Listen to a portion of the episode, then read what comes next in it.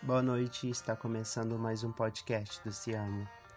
Criolo cantarolou sobre o fato de não existir amor em SP, e depois de muito tempo ouvindo isso e acreditando nisso, resolvi ter a brilhante ideia de perguntar a alguém que fosse paulista sobre o fenômeno. Não sei bem se foi a melhor ideia que eu poderia ter naquele momento, mas aconteceu e a resposta que eu obtive: não existe amor em lugar nenhum. A vida é grana, amor, não se engana. Resolvi criar uma retórica da resposta. Me desculpem os incrédulos, mas acredito fielmente que existe amor em qualquer lugar. Aqui em SP, no Japão, no raio que o parta. Porque o amor, no fim das contas, é a mistura de todas as experiências que você já teve e é claro que se você teve experiências ruins relacionadas ao amor, você tende a duvidar da existência dele. Mas não é regra.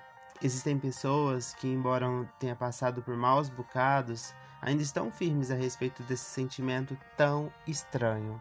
Para definir estranho, cataloguei diversos sintomas do amor.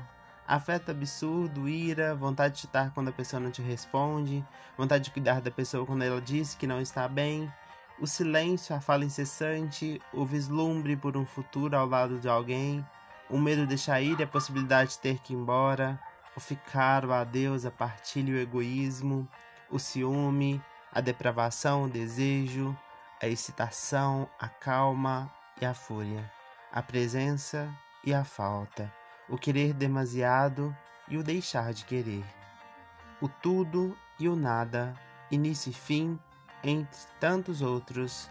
E se porventura vocês me verem por aí tentando o amor ou algum sentimento próximo do amor, me chame e me faça acreditar que ele não existe.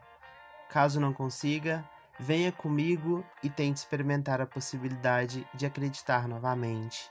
E de novo, e de novo, e novamente, até que por fim tenha se dado a possibilidade de ser feliz. Amanda alguém, um bicho, um livro, uma vista, o abstrato, ou a melhor parte, amando a si mesmo. Aconselho muito a começar por este. Meu nome é Michael e esse é mais um podcast do Se Ama.